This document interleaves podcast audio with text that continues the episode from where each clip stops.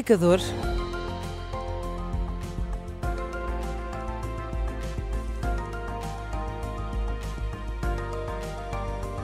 André, tenho a certeza que também tens uma frase destas aqui na cabeça neste momento. Tenho. Que ouvias lá em casa. Qual era? Qual era? Uh, que eu ouvia lá em casa. Uh, é um, também é um ditado: é filho Então, és, pai serás. Assim Coisa como que- fizeres, assim acharás. Ora bem, Ora ora bem. bem. Bom, eh, agora falamos de outros temas e tem a ver com a questão da- das investigações na Madeira. 21 dias depois, os três eh, detidos eh, no âmbito desta, desta operação saíram ontem em liberdade com termo de identidade e residência. E agora é caso para perguntar: acabou a investigação? Não, Inês, não acabou. A investigação vai continuar. Os três arguídos, que são o ex-presidente da Câmara do Funchal e dois empresários da construção civil, eles ficam sujeitos a termo de identidade e residência, mas podem voltar a ser interrogados. E depois, a partir daí, o processo pode seguir um de dois caminhos. Ou é formalizada uma acusação pelo Ministério Público, ou o caso é arquivado ainda na fase de inquérito. Portanto, a investigação continua.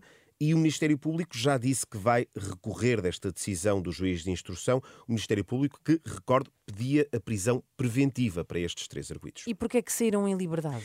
Porque, perante a prova recolhida até ao momento, o juiz de instrução eh, entendeu não existirem indícios de crime suficientemente fortes para justificar essa medida de coação, essa prisão preventiva e considera, eh, no despacho que foi, que foi lido aos jornalistas no campo da Justiça em Lisboa, considera que não há indícios da prática de qualquer crime por parte do antigo Presidente da Câmara do Funchal, Pedro Calado, e também pelo líder de um grupo de construção, Avelino Farinha, e o principal acionista do grupo Sócio Correia, que é o terceiro arguído deste caso, o empresário Custódio Correia. Isto, isto é normal?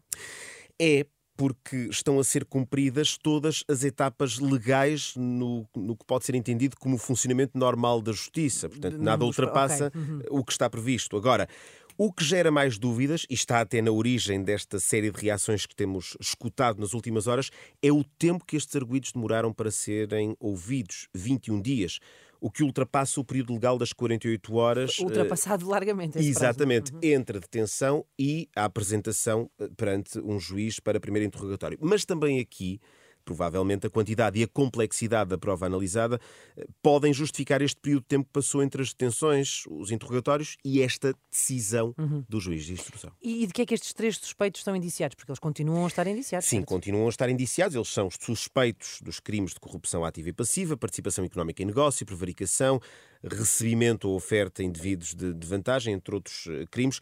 Eu recordo que estes três suspeitos foram detidos depois daquela mega operação na Madeira, todos estamos recordados, aquele Uhum, aparato eh, em que foram efetuadas mais de uma centena de buscas em vários locais, incluindo até fora eh, do, do arquipélago da Madeira, em Lisboa, no Porto, e com a participação de mais de uma centena de inspectores da PJ Uhum. que viajaram eh, para a Madeira em eh, aviões da Força Aérea. Como se costuma dizer assim, em linguagem mais coloquial, a sensação que temos é que se calhar a montanha pariu um Eh, rato, não é? pois, Porque foi uma mega operação e de repente agora, de facto, A percepção pública Ora, pois. é essa, mas podemos estar aqui perante, perante alguma normalidade. claro. Mas há, há mais indiciados, não Há, são apenas há, três. e Eh, quem- o que é que, que lhes acontece? Nomeadamente Miguel Albuquerque, o presidente, o ex, agora ex-presidente do Governo Regional da Madeira, também vai continuar a ser investigado. Ele é também arguído eh, neste processo. Apresentou a sua demissão eh, do Governo da Madeira na sequência deste caso.